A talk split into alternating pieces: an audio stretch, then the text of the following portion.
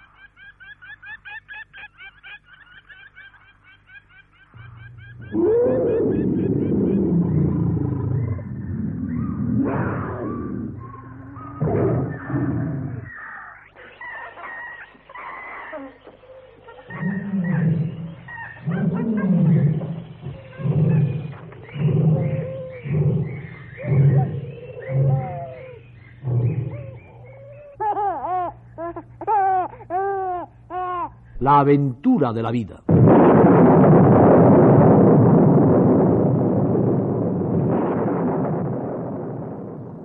El universo, las plantas, los animales.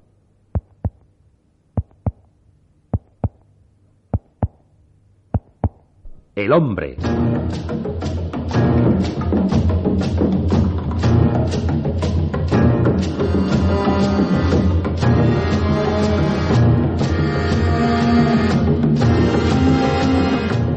La aventura de la vida.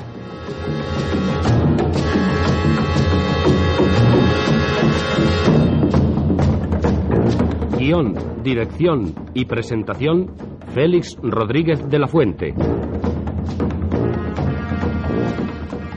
Realización, Herminio Verdú.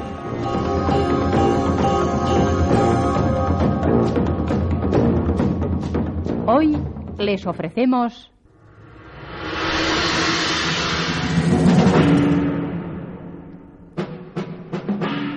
Los descubrimientos del doctor Dubois.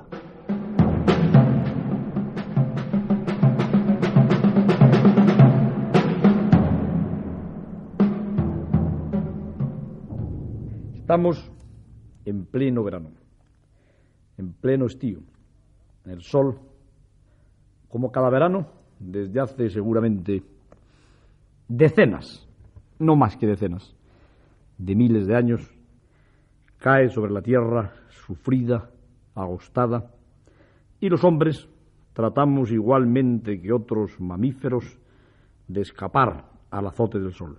Las playas, las montañas, el aire acondicionado, las bebidas frías. A nadie se le ocurriría seguramente ahora, en pleno mediodía, tomar su coche y viajar en dirección noroeste de Madrid, hacia la localidad de Torralba o el valle de Ambrona, a 160 kilómetros de la capital de España. Mucho calor a mediodía en aquella zona. Un valle abierto con mieses agostadas, con tierra que de no creerlo uno podría pensar que jamás se cubriría con el verde manto del otoño o de la primavera. Valle amplio, agostado. En muchos sitios, en verano, cuando el sol ha quemado hasta sus raíces las hierbas, cuando los trigos y las cebadas han sido levantados ya por la hoz del segador o por las cosechadoras en estos tiempos, cuando apenas en unos arbustos de esta vieja Castilla resquebrajada quedan algunas hojas, parecería imposible que con las próximas lluvias se vista todo nuevamente de verdor y cambie la faz de la tierra. Mucho más difícil sería si yo les contara ahora que ahí, en el valle de Ambrona, en Torralba, hacen entre 300.000 años y medio millón de años, no se asusten por las cifras, puesto que recuerdan que estamos hablando de prehistoria humana, y esas cifras, cuando se habla de prehistoria humana y de paleoantropología, no tienen ninguna importancia. Hemos estado hablando en la pasada charla de cifras de 2 millones y de 12 millones de años. Así que esto casi casi es anteayer. Pues bien, queridos amigos, anteayer, en ese amplio valle al que hemos llegado con nuestros coches cerca de Torralba, agostado bajo los rayos del sol devorador, había, hace quizá medio millón de años, una selva hermosa, una selva rutilante, húmeda, una selva llena de todos los encantos que la selva tachonada de amplios claros, que podríamos dar el nombre de sabanas, puede mostrar al más exigente amante de los espacios exóticos. Y en aquella selva había un pantano, justamente ocupaba el centro del valle, un pantano profundo, un pantano cubierto de vegetación palustre, amplios nenúfares, plantas que en cierto modo podían recordar a las espadañas, a las cañas, a los papiros, plantas que muchas de ellas no existen ya, han sido sustituidas por otras en la historia de la evolución vegetal. Y sobre aquellas plantas, mis queridos amigos, pájaros de todos los colores, garzas gigantes pescando peces primitivos, jacanas marchando sobre sus largos dedos, como hoy lo hacen todavía en las tropicales lagunas africanas, asiáticas o americanas, en aquel pantano, en aquella charca que ocupaba el centro de este valle de Ambrona, en Torralba, en la meseta castellana. Pero había algo electrizante en ese lugar que contemplamos ahora, árido y reseco, desde la ventanilla abrasada también de nuestro automóvil. Algo electrizante. Habían llegado nuevos seres aquel lugar. Habían llegado unos seres que no se parecían mucho a los mamíferos ordinarios que vivían en la charca, que eran ni más ni menos que rinocerontes, antepasados también de los hipopótamos, antepasados de nuestros jabalíes más parecidos a facoceros, una fauna en cierto modo parecida a la gran fauna africana actual. Eran seres bípedos. Iban exactamente igual de desnudos que podían ir la hiena o el leopardo. Y seguramente en todos sus movimientos, en todas las líneas de su cuerpo, en el fulgor de su mirada, tenían la misma gracia la misma fuerza y la misma belleza que el león primitivo o el leopardo. Queridos amigos, eran hombres, hombres primitivos. Pertenecían a un grupo humano que los científicos designan con el nombre de Homo erectus, que quiere decir hombre derecho, que anda de pie. A mí me gustaría que ustedes y yo, a esta hora calma de la medianoche, y también mis niños, que me escuchan en su otra hora, cerráramos un poco los ojos, nos dejáramos llevar por los cantos infinitos de los pájaros que se escuchaban en la ciénaga de Torralba, que se escuchaban en el pantano, y nos fijáramos en aquellos seres.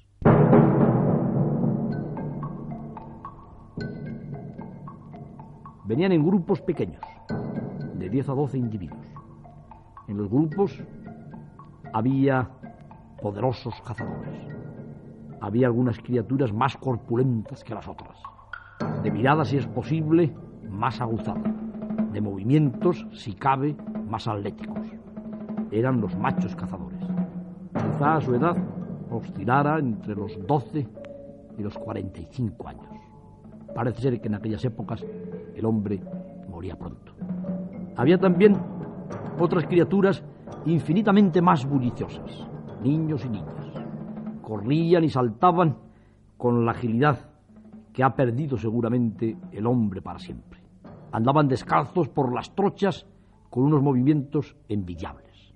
Y había también mujeres.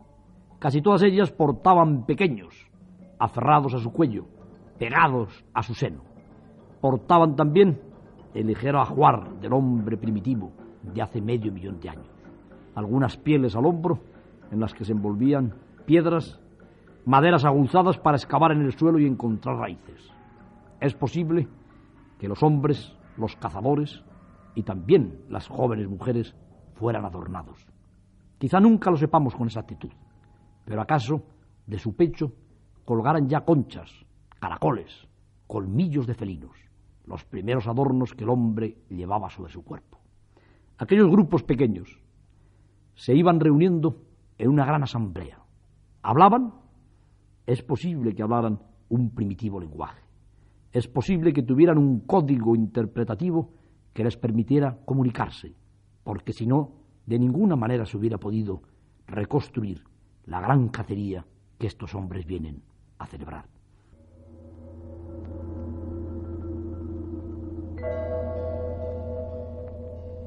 Cae la noche. Han ido llegando los Homo erectus de unos y otros rincones de la vieja España.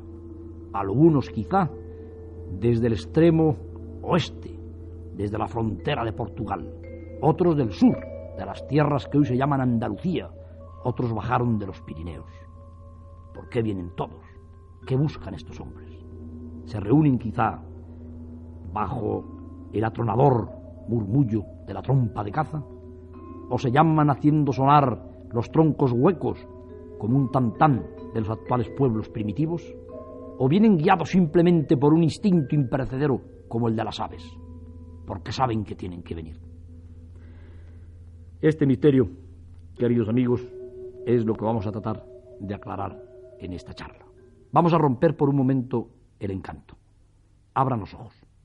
Olvídense de que están viendo al cazador corpulento, desnudo y poderoso, que porta en la mano el hacha de piedra.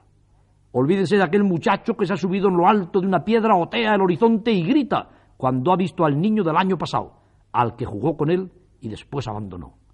Olvídense de aquellas doncellas de caderas ya ondulantes que llevan quizá los primeros adornos, las primeras guirnaldas de flores primaverales en torno a su cintura. Y vamos al frío testimonio de la ciencia que nos va a permitir reconstruir lo que pasó hace más de 300.000 años en Torralba, en el valle de Ambrona.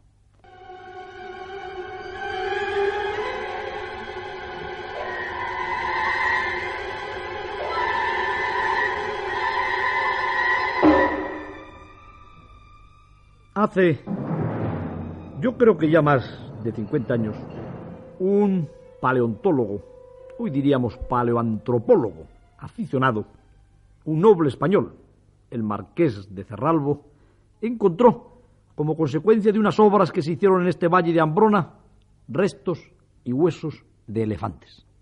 Pertenecían a un elefante monstruoso. Los hombres de ciencia le han dado el nombre de elefas primigenios. Un elefante de colmillos rectos que aseguran los paleozoólogos que son esos hombres que se dedican a reconstruir, y yo les aseguro que lo hacen muy bien, cómo fueron los animales pretéritos extintos, partiendo de sus huesos, de sus huellas, de una serie de datos, aseguran que eran más grandes e imponentes que los actuales elefantes africanos que pesan seis toneladas. Estos huesos, según el informe y la publicación del marqués de Cerralbo, estaban ordenados de tal manera sobre el suelo que a un profano, y ni siquiera a los expertos de aquella época, les hubieran hecho pensar en otra cosa que en aquel lugar, en un momento determinado que quizá entonces no se pudo datar con exactitud, había habido una especie extinta de elefantes. Los huesos perfectamente fosilizados, fueron llevados a los museos y ahí los niños, los visitantes, entre los que tanto abundaban en épocas pasadas los estudiantes de, distintas carreras, entre los que no faltaban los clérigos, las monjitas, iban a los museos y veían un hueso de elefante extinto, una mole, una mole pétrea, enorme. Parecía mentira que aquello hubiera podido estar dentro, digamos que, del organismo de un ser viviente. Pero, he aquí que un paleoantropólogo moderno de fama internacional, el norteamericano Clark Howell, lee y estudia el informe del marqués de Cerralbo e intuye que por la disposición de los huesos de aquellos elefantes debieron morir no de muerte natural, sino cazados por el hombre. Porque parece ser que los huesos de elefantes estaban tan mezclados que difícilmente se podía reconstruir el cadáver de un espécimen reuniendo el material. Había huesos de elefantes de todas las edades. Como si las piezas hubieran sido descuartizadas, movidas, transportadas de unos sitios a otros. Entonces, en el año 1961, Clark Howell decide iniciar unas excavaciones en este lugar, descubre otro sitio próximo, concretamente en la localidad de Torralba, y los trabajos dan como resultado los huesos, los fósiles de una auténtica manada de gigantes. Los elefantes habían sido abatidos en aquel lugar. Los elefantes, sin ningún género de dudas, habían sido muertos por mano humana, porque junto a los huesos se encontraron hachas primitivas del estilo del Homo erectus de hace medio millón de años. Junto a los elefantes, lo que es todavía más demostrativo, se encontraron carbones, puntas de madera, arbustos e incluso árboles quemados y a medio quemar. Allí se había celebrado un gran festín. Allí se había empleado el fuego profusamente para cazar a los elefantes. Aquel era un cazadero de elefantes a donde el Homo erectus venía puntualmente todos los años coincidiendo con los movimientos migratorios de las manadas para dar caza y dar muerte a la más impresionante y perfecta de las piezas que el cazador de todos los tiempos ha codiciado, el gigantesco elefante. Partiendo, por consiguiente, de estos datos, de los datos que las excavaciones de Clark Howell durante tres años de trabajo han permitido reconstruir, partiendo de la comunicación del marqués de Cerralbo, nos hemos permitido nosotros, al iniciar esta charla, llevarles con la imaginación al valle de Ambrona cuando el hombre cazó los elefantes. Cerremos por consiguiente el paréntesis científico y vamos a hacer nuevamente un salto atrás de trescientos mil años o de medio millón de años y vamos a unirnos al grupo de los hombres erectus, erguidos, que han venido de los rincones de España.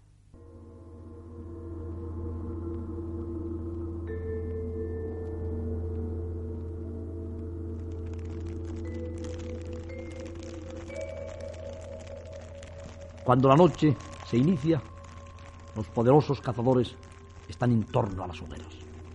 Aquellos hombres, sin duda ninguna, según los descubrimientos de la ciencia, dominan ya el fuego.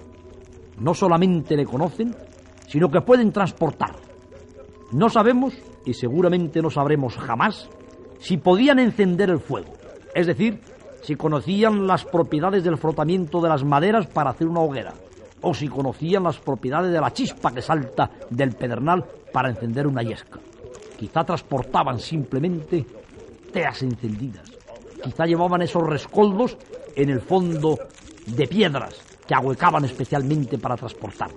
Pero lo cierto es que aquellos hombres ya habían sobrepasado el mito de Prometeo, ya habían robado el fuego a los volcanes o al rayo.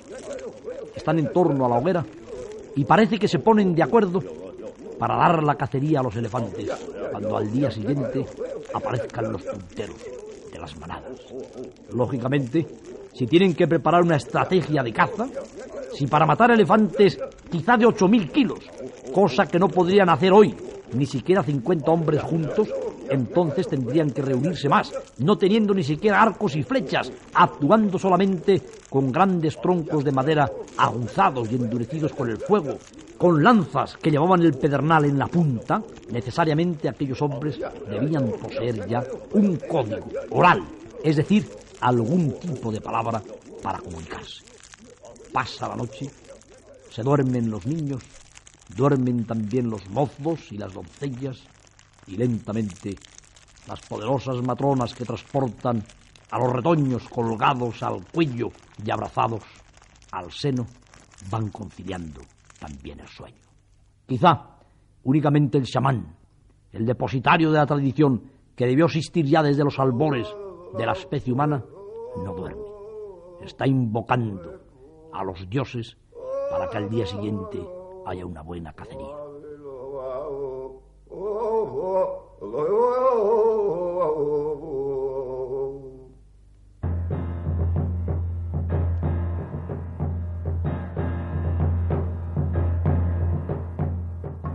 horda de elefantes viene desde muy lejos, del sur.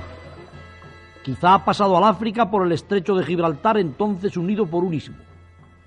Son seguros de sí mismos, gigantescos, El aspecto seguramente muy parecido a los elefantes de hoy, pero las defensas rectas, tocando el suelo con la punta. Como siempre, van reunidos en manada. En el centro las crías, las viejas hembras en los bordes, los machos poderosos delante y detrás. De vez en cuando se paran y levantan la trompa y olfatean el horizonte. Parece que intuyen que gigantescos, colosos vivientes, acorazados a los que no podía dar muerte ni siquiera el tigre de dientes de sable, el temible Majairodo, que vivía en aquella época, temen a un enemigo. A un enemigo que no tiene más que un metro sesenta de estatura, que apenas y pesa cincuenta kilos, que se mueve en grupos de diez o doce individuos, pero que puntualmente, cada año, donde nunca pueden esperarlo los elefantes, se reúne quizá en centenas para acosarles y para darles muerte. Avanzan los elefantes lentamente por el centro de un valle. Las viejas hembras se paran de vez en cuando. Los pequeños las topan con la poderosa frente en los cuartos traseros o entre los dos miembros delanteros levantan la trompa con la boca ansiosa hacia los pezones como hacen los pequeños elefantes africanos de hoy día. Pero aquellas viejas hembras están inquietas. Saben que por algún lugar de aquel valle estará el enemigo. El día va pasando lentamente y los elefantes comen. Buscan los 200, 300, 500 kilos quizá de vegetales que necesitan para llenar su poderoso organismo, para seguir siendo los reyes, los colosos más grandes.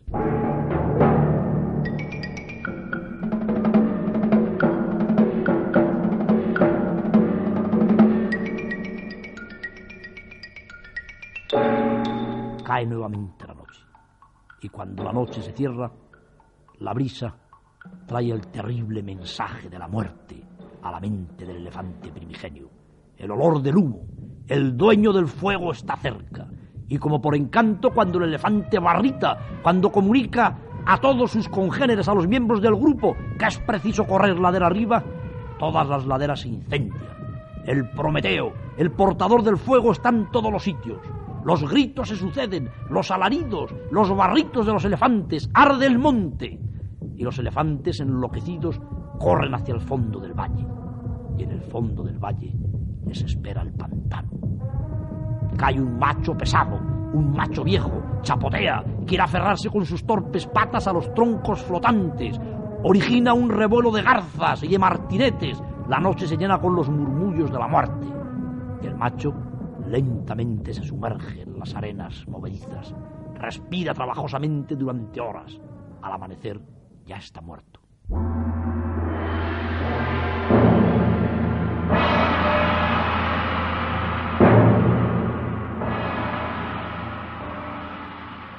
Han muerto también tres jóvenes, dos hembras y un subadulto que ha pretendido trepar por la ladera ha recibido tal lluvia de piedras poderosas de más de tres kilos que yace en el suelo con el cráneo masacado.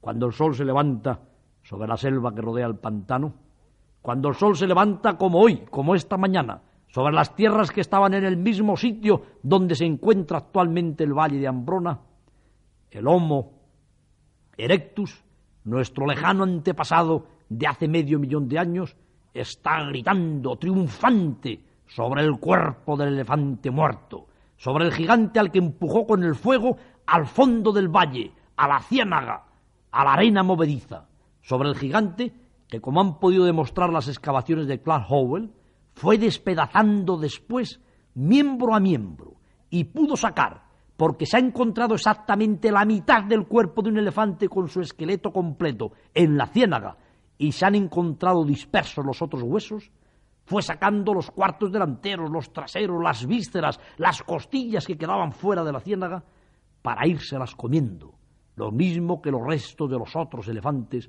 que murieron en aquella batalla. El clima era bueno, la temperatura alta, seguramente aquel hombre ahumaba ya la carne del elefante para conservarla. Ahí, en un pliegue del corazón de España, en un lugar por el que pasaremos tantas veces mirando por la ventanilla no viendo más que mieses requemadas por el sol y un paisaje más de la meseta castellana, estuvo un ente humano que sucedió a aquel Australopithecus al que hemos descrito en la charla anterior, que los científicos llaman Homo erectus y que hoy Todo el mundo en la ciencia reconoce su existencia. Se sabe hasta que tenía un cerebro de unos mil centímetros cúbicos de capacidad. Se cree que debía poseer un lenguaje rudimentario. Desde luego conocía el fuego. Se conocen sus armas, pesadas mazas de piedra y piedras aguzadas en forma de pico, que seguramente manejaban con las dos manos. Se han encontrado incluso maderas apuntadas y endurecidas con el fuego. Este es el Homo erectus.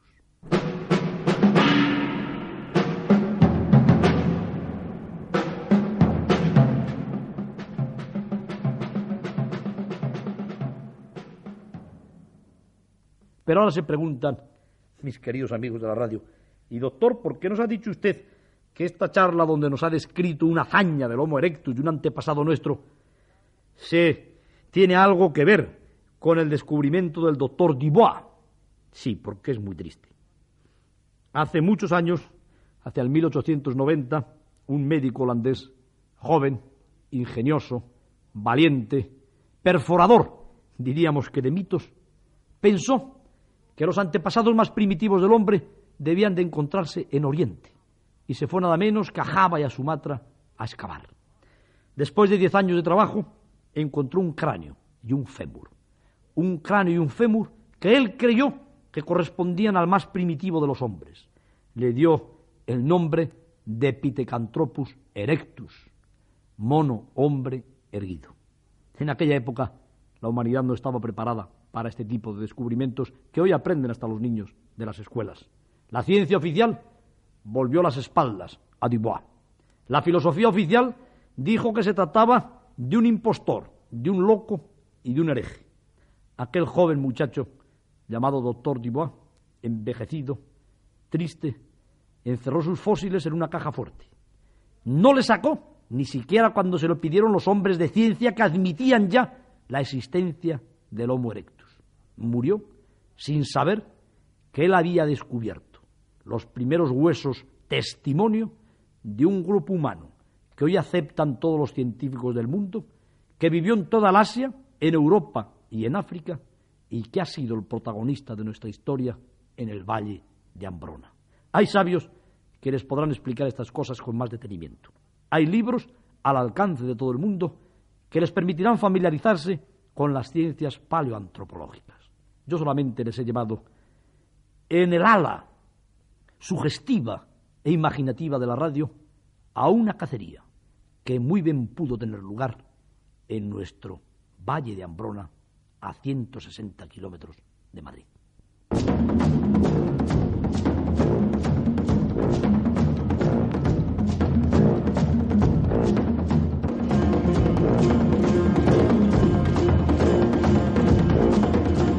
La aventura de la vida.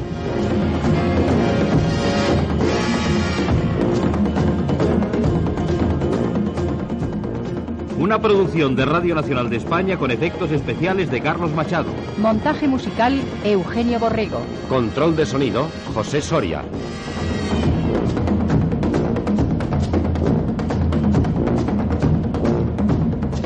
Realización Herminio Verdú.